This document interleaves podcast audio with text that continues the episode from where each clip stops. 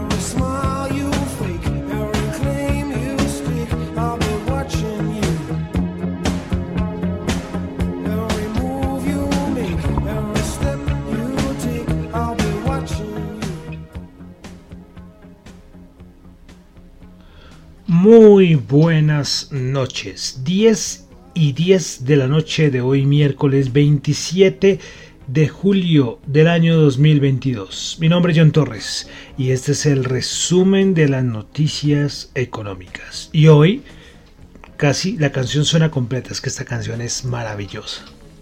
Every Breath Your Take.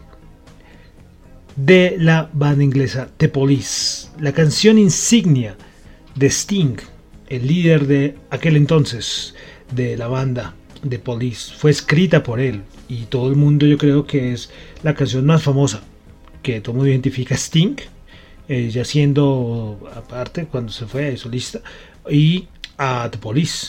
De verdad que es maravillosa, maravillosa esta, esta canción y por eso casi sonó completa por primera vez. Sí, de pronto entonces alguien por ahí, como siempre lo diré, hay alguien que de pronto está por ahí viendo, escuchando el podcast, escuchando el programa y dirá, bueno, y esto es el resumen de noticias económicas, pero aquí lo único que escucho es música. Sí, es que siempre se pone cancioncita, se pone música en el programa y desde hace ya varias semanas estamos en un recorrido musical de 1922 al año 2022 y llegamos al año 2000, perdón, del 2000, al año 1983. Y por eso estábamos escuchando a Sting con su canción Every, Every Breath You Take. De verdad, muy buena esta canción. Por eso casi suena completa, para no decir que es una completa. Eh, yo tomo el riesgo, ¿eh? cuando yo coloco las canciones completas, eh, como esto va en podcast, hay muchas plataformas que la, le dan de baja. A mí me ha pasado con algunos capítulos, me llega un mensaje de parte de Spotify, qué pena, ese capítulo lo tiene que eliminar, tiene que quitarle la música o eliminarlo. Claro, yo quitarle la música me tocaría hacer mil cosas y entonces me toca eliminar el capítulo. No me ha sucedido muchas veces, pero sí me ha pasado, porque hay, hay canciones que son como muy top, que están sonando en el momento y claro, eh, los artistas y las disqueras pues reclaman, entonces uno no puede usarlos. Pero bueno, Ojalá que con esta no me vaya a pasar nada, porque los que escuchan el podcast, ustedes se darán cuenta que en la mayoría solo escuchan fragmentos. Los que escuchan el programa en vivo, sí escuchan todas las canciones, porque ahí no hay problema, pero en el podcast eh, solo escuchan eh, al final por ejemplo, la parte final de la música solo escuchan algunos minutos, muy pocas veces la canción completa, ¿sí? pero por ser asuntos de derechos. Recuerdo cuando yo estaba en YouTube, en aquella época esto era un dolor de cabeza, una de las razones por las cuales ya no, ya no estoy en YouTube. Bueno, entonces ya mucha habladera aquí en la introducción. Quiero saludar a los que me escuchan en vivo en Radio Dato Economía, tanto en la aplicación de Zeno Radio, ZNO Radio, muy buena aplicación, se la recomiendo, lo estoy usando muchísimo, no solo para escuchar, estar pendiente de la emisora, sino también voy a escuchar ahí Caracol, eh, eh, RCN, de las, las famosas en Colombia y emisoras de España, Estados Unidos, de verdad, muy buena. Y ahí nos dieron un campito a las emisoras independientes, emisoras pequeñas, y ahí está Radio Dato Economía, las 24 horas del día. También quiero saludar a los que me escuchan el podcast. Muchas gracias, de verdad, muchas gracias a los que me escuchan el podcast, tanto en Spotify como en Apple Podcast. No olviden calificarlo, es muy importante. Y también los que me escuchan en Google Podcast y en Tita TV, la aplicación de streaming descentralizado. Bueno, entonces vamos a comenzar con el resumen de las noticias económicas el día de hoy recordando que lo que yo comento acá no es para nada ninguna recomendación de inversión, son solamente opiniones personales. Bueno, entonces vamos a comenzar. Hoy directamente vamos a comenzar con Europa. Y es que hoy tuvimos un dato que eh, también de otra parte. En, Alemania hay mil institutos y mil entidades que sacan unos datos estadísticos buenísimos a nivel macro. Y este es el, el índice de confianza del consumidor del GFK pues se esperaba menos 28,9 y terminó en menos 30,6. Anterior había sido menos 27.7. Esto es de los peores datos desde que, se, desde que se calcula este dato de confianza del consumidor en Alemania. Eh, y claro, son datos que pues no nos señalan nada bueno para Alemania ni para Europa. Y es por eso que en primer lugar Goldman hoy avisó que ellos ven una recesión en la zona euro en la segunda mitad de este año 2022. Y también Goldman eh, aclara que la economía de la zona de euro se va a contraer un 0.1% en el tercer trimestre y un 0.2% en el cuarto trimestre.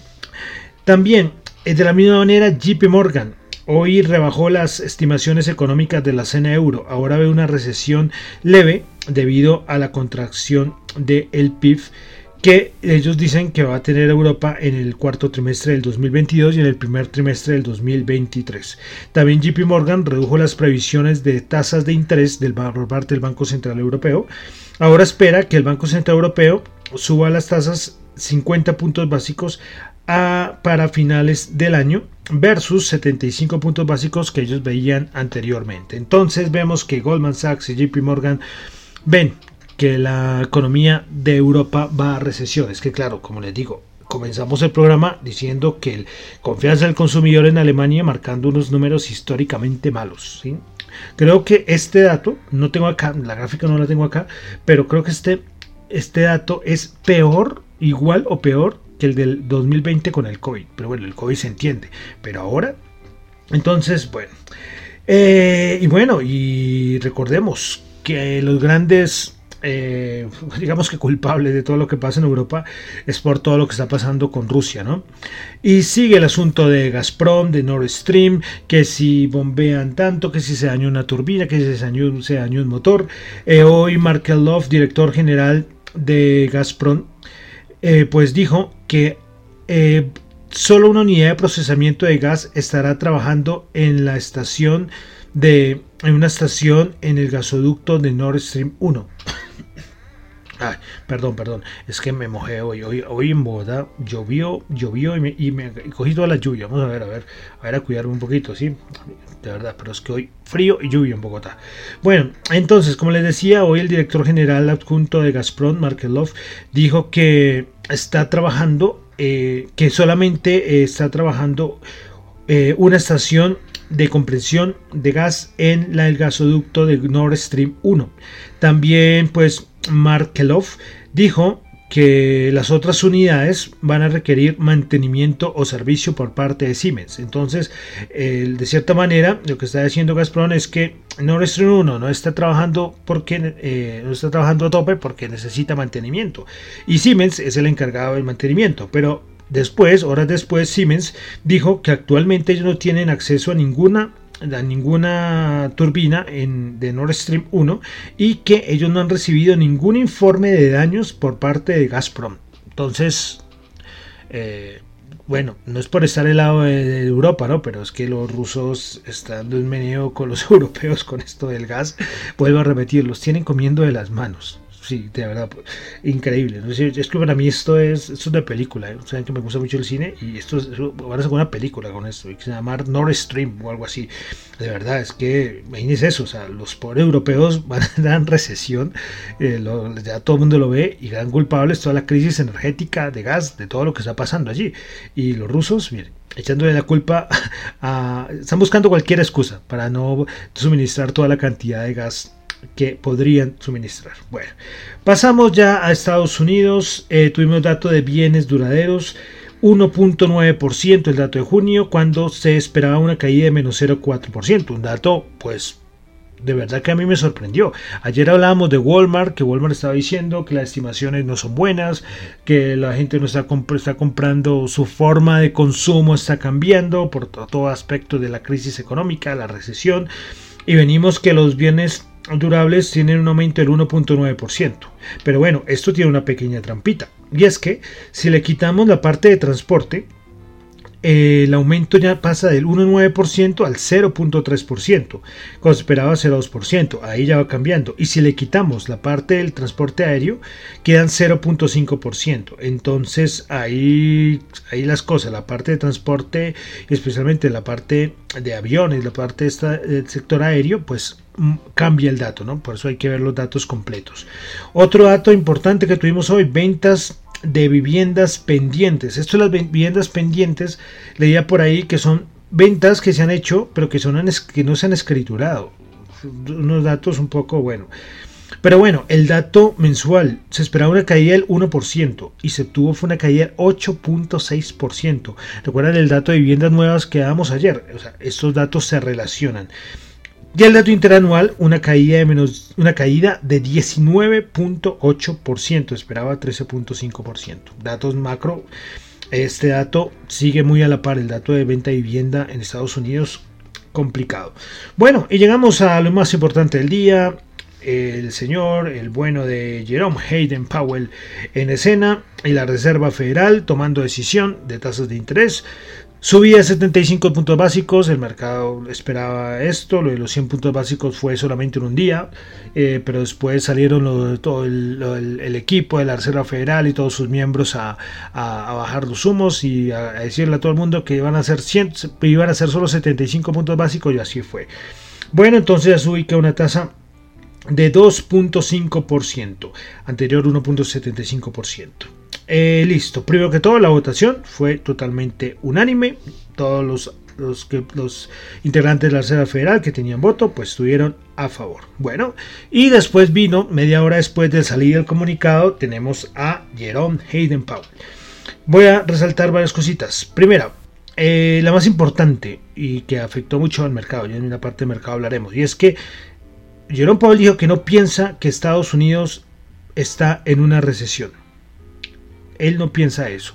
Que aunque se alcance una recesión técnica, vaya recordemos que es el día del Producto Interno Bruto, eh, Jerome Powell dice que no, que eso no puede ser. Que él dice que se han contratado 2,7 millones de personas en el primer semestre y que estas no son las condiciones laborales de una recesión, que el mercado laboral en Estados Unidos está muy fuerte. Eso sí, aclara que el camino hacia un aterrizaje suave está como complicado de alcanzar, ¿sí? Y que puede eh, descartarse en algún momento. Todavía no lo descarta, lo del aterrizaje suave, pero no sabemos qué es el, aterrizaje, el tal aterrizaje suave, con todos estos datos macros tan malos. Bueno, eh, eh, todavía aclara que las siguientes reuniones se ha apropiado que se reduzca la velocidad de la normalización monetaria a partir del mes de septiembre. Esto quiere decir que ya no tendríamos aumento de tasas de 50 de 75 puntos básicos, perdón, sino de 50 a 25 puntos básicos. Pero entonces de qué va a depender? Pues el, aumento de tasas dependerá de los datos que se vean y las perspectivas de la eh, de la economía. También aclaró que esperan comunicar todo lo que vaya a ser la Reserva Federal con la mayor claridad posible. Entonces eso fue lo más importante. Pues mañana, pues pareciera, ¿no? Que mañana vamos a tener datos de recesión técnica. Hoy la Fed de Atlanta volvió a sacar su estimación de Producto Interno Bruto para el segundo trimestre y antes el último dato que había sido hace unos días era de menos 1,6 y ahora es de menos 1,2%. O sea, y yo les decía desde que salió, no sé, hace dos semanas, que nunca, nunca, nunca, o sea, históricamente cuando estos datos salen malos, mayor al 1,2, el 1,6, eh, este trimestre queda negativo. ¿Sí? Y por lo que ha dicho la Casa Blanca y por lo que dijo ahora Jerome Powell, parece que, que sí, parece que vamos mañana eh, a tener recesión técnica con ese dato de Producto Interno Bruto. Es que sería, para mí sería medio escandaloso, ¿no? Que tener un dato de Producto Interno Bruto trimestral mañana positivo, pero bueno, todo se puede dar. Entonces eso fue lo que dijo Jerome Powell el día de hoy. Eh, ¿Qué decirlo? Pues que se van a seguir aumentando tasas, que de cierta manera pues es un poco hawkish en el sentido hawkish y dovish, ¿no? Hawkish son eh, aumento de tasas, eh, quitar liquidez a la economía, bueno, todo este tipo de medidas de política monetaria y dovish es todo lo contrario. Pero a la vez el decir que se va a bajar la velocidad es dovish. Igual que diga que no hay recesión, pues es, una mezcla de, no, yo no sabría cómo, interpretar, ¿sí? Eh, pero claramente es una cosa para calmar a, los mercados, ¿no? Entonces, bueno, eso fue lo que tenemos el día de hoy, lo que tuvimos, eh, pues no tuvimos grandes sorpresas, de pronto en el, tono de, de, John Powell, lo que dijo, pues de pronto sí, no tan agresivo como se podía esperar, pero bueno, pero bueno. Bueno, entonces, eh, veremos mañana dato de Producto Interno Bruto. A ver qué, ya ahí podremos decir si es recesión técnica o no.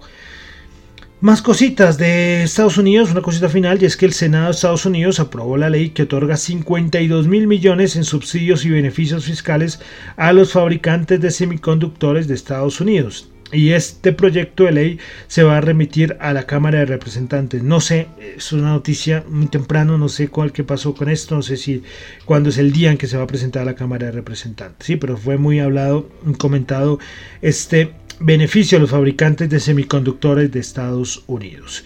Bueno, entonces dejamos Estados Unidos, vamos a pasar ya a, una cosita de Latinoamérica. Es que ayer les daba datos del Fondo Monetario Internacional, recuerdan las estimaciones, pero no hablé mucho de América Latina. Eh, voy a decir rápidamente las proyecciones del FMI para, el, para América, para el continente americano, de Estados Unidos a la Argentina.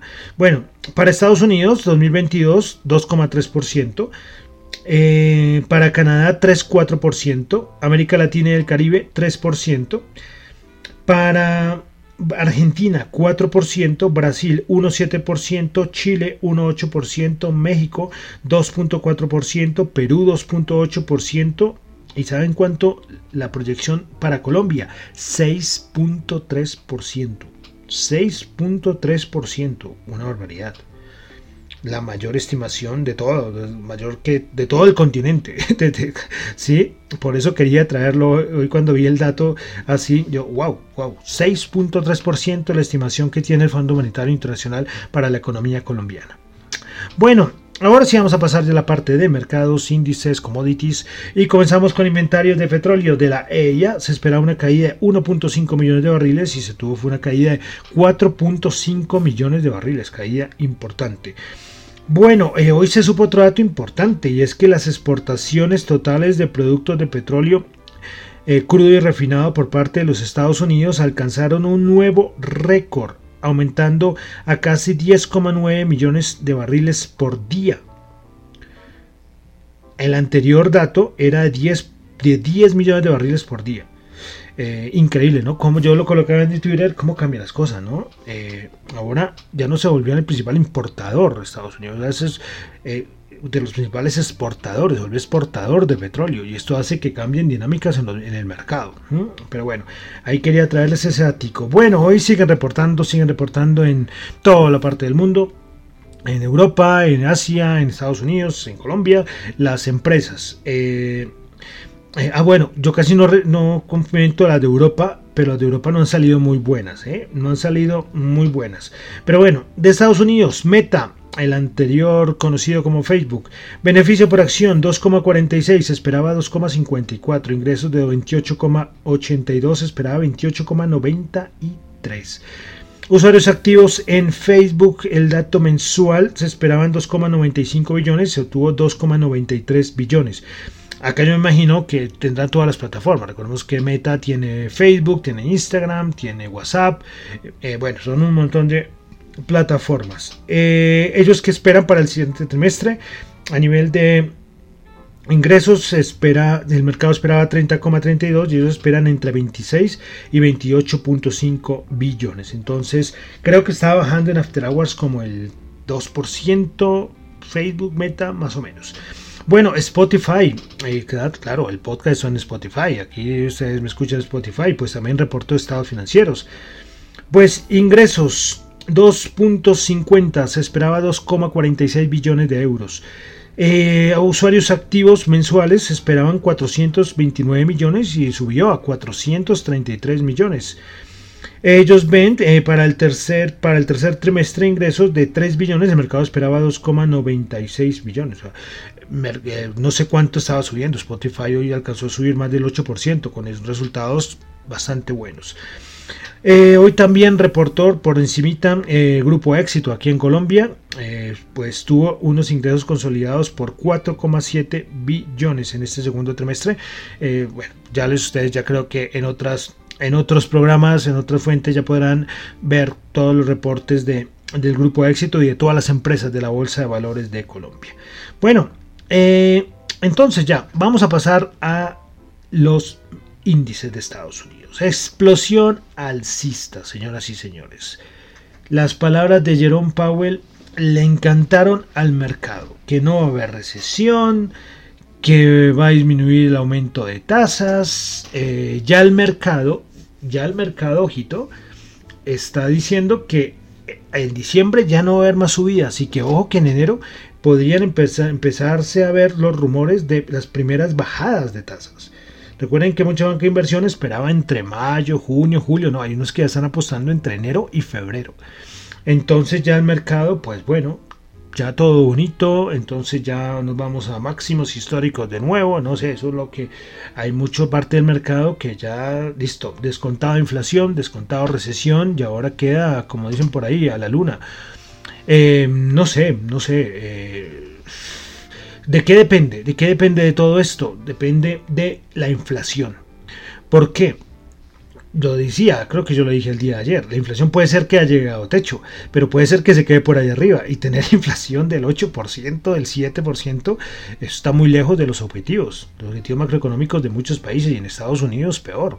Sí, como le digo, puede ser que haya llegado a techo, ahora es bajarla, por eso Jerome Powell ahora va a estar pendiente de esos datos macroeconómicos eh, porque, porque sí, él dice en este momento que las siguientes subidas de tasas van a ser de 25 y 50, 50 puntos básicos, pero si, la, pero si la inflación se mantiene arriba, o sea, no, no vuelve a alcanzar máximos, es decir, ya alcanza el techo, pero si se queda arriba, eh, no sé, eh, no sé si sea muy pronto para, para ya celebrar. hoy los contratativos de Nomura decían que esto o sea, ellos veían, antes del dato de la Reserva Federal, ellos veían, y sacan análisis, como ellos están en Japón, entonces sacan los análisis más temprano, decía que sí, una explosión alcista eh, puede llegar a los 4, hasta el 4200, hablaban por ahí, pero que, pero que no hay que cantar victoria todavía, es que no, no, no sé, que es un mercado difícil, es un mercado difícil. Pero bueno, lo importante que lo de hoy, explosión alcista. en los índices, todo felicidad, los mercados para arriba. Pero bueno, veremos a ver qué nos depara los siguientes días. Pero ya hoy ya pasamos. Haremos a ver mañana, a ver si sale el dato de recesión. Entonces, claro, el mercado irá hacia recesión técnica, la Reserva Federal no va a ser tan agresiva, entonces esto sería buenísimo para el mercado, ¿no? Esos son, esos son análisis así, así sueltos que uno podría hacer. Como está, lo hablo es como, como se está comportando el mercado. Pero bueno, eh, poco más que comentar. Hoy eh, el, el SP500 de una vez entramos a, mirar los, los índices porque es que el SP500 volvió a visitar y a cerrar por encima de los 4.000 puntos, algo que no hacía hace más de cuatro semanas, más o menos, que no cerraba por, por estas por, estos niveles. Pues el SP500 cerró el día de hoy en 4.023, subió 102 puntos, 2.6%. Como les digo, todo felicidad. A ver, a ver, no sé, no sé, es que, ¿será que ya? Es que es, que no, no sé cómo puedo interpretar. O sea, ustedes se van a burlar de mí. John, te quedaste esperando los 3.550 puntos, los 3.500 puntos, ¿sí? Y me pueden hacer como... y burlarse de mí. Bueno, lo acepto, pueden burlarse, pero es que, uy, ya todo está solucionado, ya... Ya descontamos, ya todo está, no sé, no sé, no sé. Como les digo, yo les decía cuando estábamos como en 3.700 puntos, estaba muy cerca, puede ser que ya hemos tocado tocado suelo. Puede ser, puede ser. Que históricamente, vuelvo a repetir, que el, que el mercado nunca ha tocado suelo con un VIX por debajo de 40, pero hay primera vez para todo y podría ser esta la primera vez. Pero bueno, el día a día veremos a ver qué que nos muestra. Entonces, como les comentaba, el SP500 4.023 puntos, subió 102 puntos, 2.8, Principales ganadoras en Face subiendo el 17,8%, Chipotle subiendo el 14,7% y PayPal subiendo el 12,1%. Principales perdedoras, Charwin Williams bajando el 8,7%, Garmin bajando el 8,7% y Teledyne Technologies bajando el 7%. Vamos ahora con el Dow Jones. El Dow Jones el día de hoy subió 466 puntos, 1,3%, 32.197 puntos. Principales ganadoras del día en el Dow Jones tuvimos a Microsoft subiendo el 6,6%. Salesforce subiendo el 5,7% y Walmart subiendo el 3,7%. Principales perdedoras, 3M bajando el 1,3%, Travelers bajando el 1,1% y Visa bajando el 0,9%. Y vamos al Nasdaq, que fue el que más subió el día de hoy. El Nasdaq 100 subió el 4.2%. 514 puntos, 12.601 puntos. Para ganadoras del Nasdaq 100 tuvimos a PayPal subiendo el 12.1%, Datadog subiendo el 9.7% y Mercado Libre subiendo el 8,7%, principales perdedoras, Kraft bajando el 5,9%, Moderna bajando el 1,7% y Charter Communications bajando el 0,6%. Y vamos a ver entonces con la subida de hoy cómo quedó el VIX, en la volatilidad del SP500. Eh, la volatilidad implícita. Bueno, entonces el VIX cerró en 23,24. 23,24 el VIX. Bueno, eh, vamos a mirar eh, de una vez también el DXY, como siempre, el índice del dólar. Siempre hay que tener esa referencia de ustedes y los que hacen trading, tenganla ahí, ahí a la, a la mano. El, el, el, el, el, el XY subió en 106,2 Está en 106,2, está bajando ya a niveles de julio 3 más o menos. Recordemos que alcanzó a estar casi en 109 el DXY hace unos días. Y la rentabilidad del bono, vamos a ver si la a ver qué nos dice la rentabilidad del bono a 10 años de los Estados Unidos. A ver, la rentabilidad 2,77. Curioso, porque si ya no, o sea, si ya todo está superado, ya no sé, esto debería estar como en el 2.5 o algo así. Bueno, Veremos a ver por qué no reaccionan más los, la rentabilidad del bono a 10 años de los Estados Unidos. Porque las bolsas sí, las bolsas como vimos hoy están en otro cuento. Bueno, vamos ahora ya a la bolsa de valores de Colombia. El Colcap el día de hoy subió 5 puntos, subió el 0,4%, 1.300 puntos. Principales ganadoras del día en la Bolsa de Valores de Colombia, BBVA subiendo el 17,4%, Mineros subiendo el 6,9% y Grupo Argos Preferencial 6,1%. Principales perdedoras del día en la Bolsa de Valor de Colombia, Canacol bajó el 4,4%, Grupo Energía Bogotá bajó el 2,7% y Celsia bajó el 2,6%. Bueno, vamos a ver los commodities, cómo están en este momento los futuros. Comenzamos con el futuro del oro 1740 subiendo 16 dólares la onza. Claro, eh, recuerden que hay una relación inversa ¿no? entre el oro y el DXY, ese que mencionamos hace un momentico.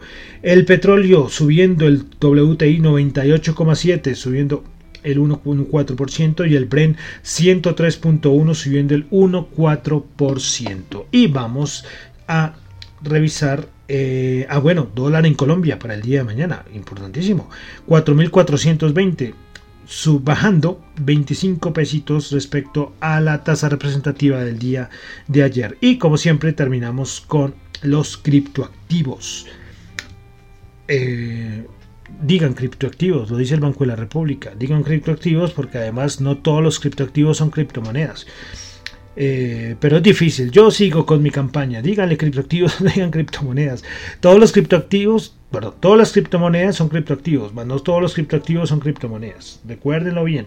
Insisto mucho en eso. Bueno, Bitcoin volviendo a visitar los 23.000, subiendo el 1,6%, Ethereum subiendo el 2%. BNB subiendo el 0,7%, Ripple subiendo el 0,8%, Cardano subiendo el 0,6%, Solana subiendo el 1,1%, Dogecoin subiendo el 1,8%, Polkadot bajando el 0,1% y Polygon Matic subiendo el 3,1%. Entonces también las criptos animados, Jerome Hayden Powell animando a todos los mercados, hasta los mercados más riesgosos como son los de las criptos. Y bueno, terminamos por el día de hoy el resumen de las noticias económicas. Recuerden que lo que yo comento acá no es para nada ninguna recomendación de inversión, son solamente opiniones personales. Si les sirve algo de lo que yo comento acá, maravilloso, de verdad muchísimas gracias de verdad por, por seguirme, por escucharme. Y cometo errores, muchísimos. Cuando yo escucho, siempre escucho el programa después y yo digo, hombre, ves que cometo unos errores que si mi profesor es de microeconomía uno me escuchara o de macro, me, me, me, me, jalaría en las orejas. Pero es que esto, hacerlo en vivo no es fácil. ¿eh?